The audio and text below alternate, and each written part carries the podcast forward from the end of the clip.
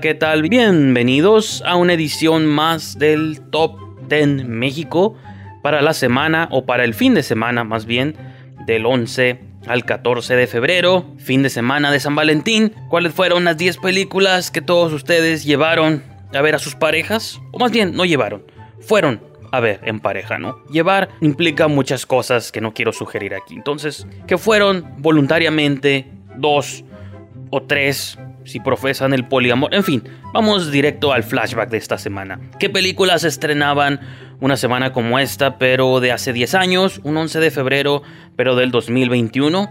Se estrenaban las películas The Fighter de David O. Russell, que aunque no fue su primera película, me atrevo a decir que fue la película que de algún modo significó una especie de renacimiento para el señor O. Russell. Ya había hecho cosas antes, como I Heart Huckabees o Tres Reyes, pero creo que a partir de The Fighter su carrera entró como a otra etapa que todavía sigue ahorita rindiéndole frutos, al menos a él. Si nos gustan o no sus movies, eso es otra cosa. Y hablando de otro ente, que si nos gustan o no sus movies, depende de cada quien, es Just Go With It, con el señor Adam Sandler y Jennifer Aniston.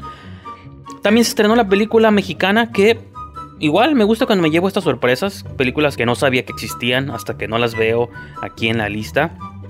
Nada más y nada menos que Sin Memoria con Marta y Gareda, una película de sci-fi al parecer, cerebral, thriller, suspenso, no lo sé, no la he visto, si ustedes ya la vieron o saben dónde puedo verla, pues les agradecería sus comentarios. Pero en fin, vamos a la razón por la que todos están aquí el top 10 del fin de semana. Estas fueron las 10 películas que estuvieron en las primeras 10 posiciones del top 10 de taquilla nacional.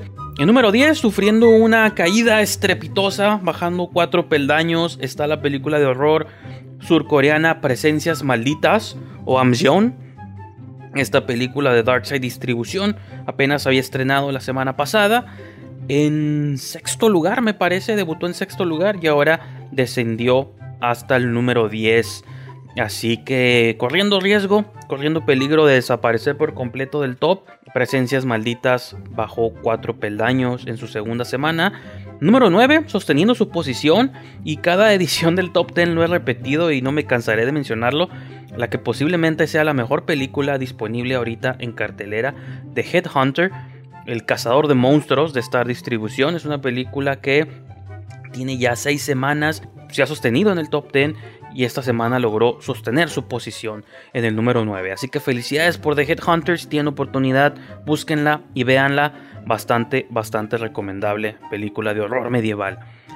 Eh, una entrada nueva aquí a la lista tenemos en octavo lugar la secuela a esta cinta animada del 2017, Bigfoot, pequeño Bigfoot, no creo cómo se llama el original, el punto es que la secuela se llama Bigfoot Family, es una película de animación francés-belga-francesa o franceso-belga, el punto es que es belga, ¿no? Que está bien belga la película, es su semana de debut y pues es una animación, probablemente se va a mantener ahí en el top 10 varias semanas, así que porque la animación siempre pues le va bien acá en México, así que pues ahí está. Bigfoot Family fue uno de los debuts de este fin.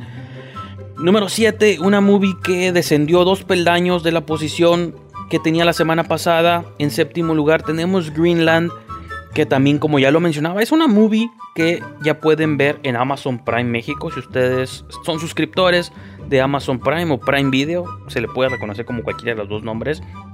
Ahí ya pueden encontrar El fin de los tiempos originalmente conocida como Greenland. Y yo ya la vi, finalmente me atreví a darle play.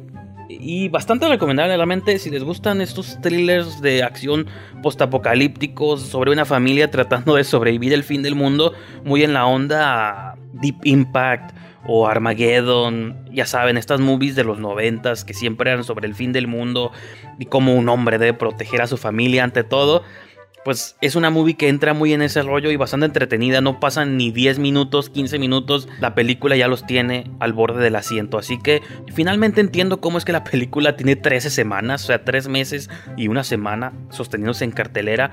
Porque es bastante entretenida y es una de estas películas que seguramente se van recomendando de voz en voz. Entonces, Greenland o El fin de los tiempos ya va de salida en el top 10, pero continúa su vida en las plataformas digitales. Número 6, una película que sorprende porque asciende un peldaño. Tenemos The Owners, después de un mes en cartelera.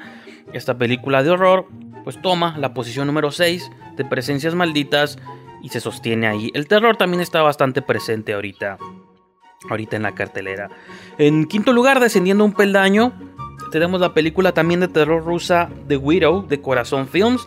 Esta está en su tercera semana de exhibición y descendió del cuarto al quinto. Del mismo modo, otra película rusa que tenemos en cartelera, Atracción 2, Invasión, descendió del tercero al cuarto lugar. Estas dos películas van como muy pegadas y curiosamente menciono las dos películas son rusas, entonces los rusos siempre tienen presencia en nuestras carteleras. igualmente otra nación que poco a poco tiene presencia en nuestras carteleras es China, una película que debuta en el tercer lugar de Star Distribución tenemos The Captain eh, viene con varios títulos como The Chinese Pilot.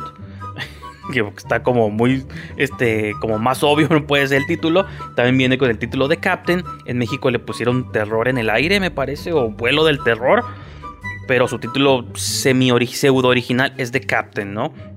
Es un thriller también aéreo eh, sobre, creo que es un avión de pasajeros que va en picada y depende del capitán, pues salvar la caída del avión. No la he visto, pero me llama ligeramente la atención y pues probablemente llamó la atención de muchas personas porque debutó en el tercer lugar de taquilla, que es una muy buena posición, sobre todo porque el lugar 1 y el lugar 2 son muy difíciles de desbancar. En segundo lugar, la que descendió, intercambiaron lugares el 2 y el 1. Segundo lugar, The Croods, A New Age. Bajó al peldaño número 2 respecto a la posición que tuvo la semana pasada.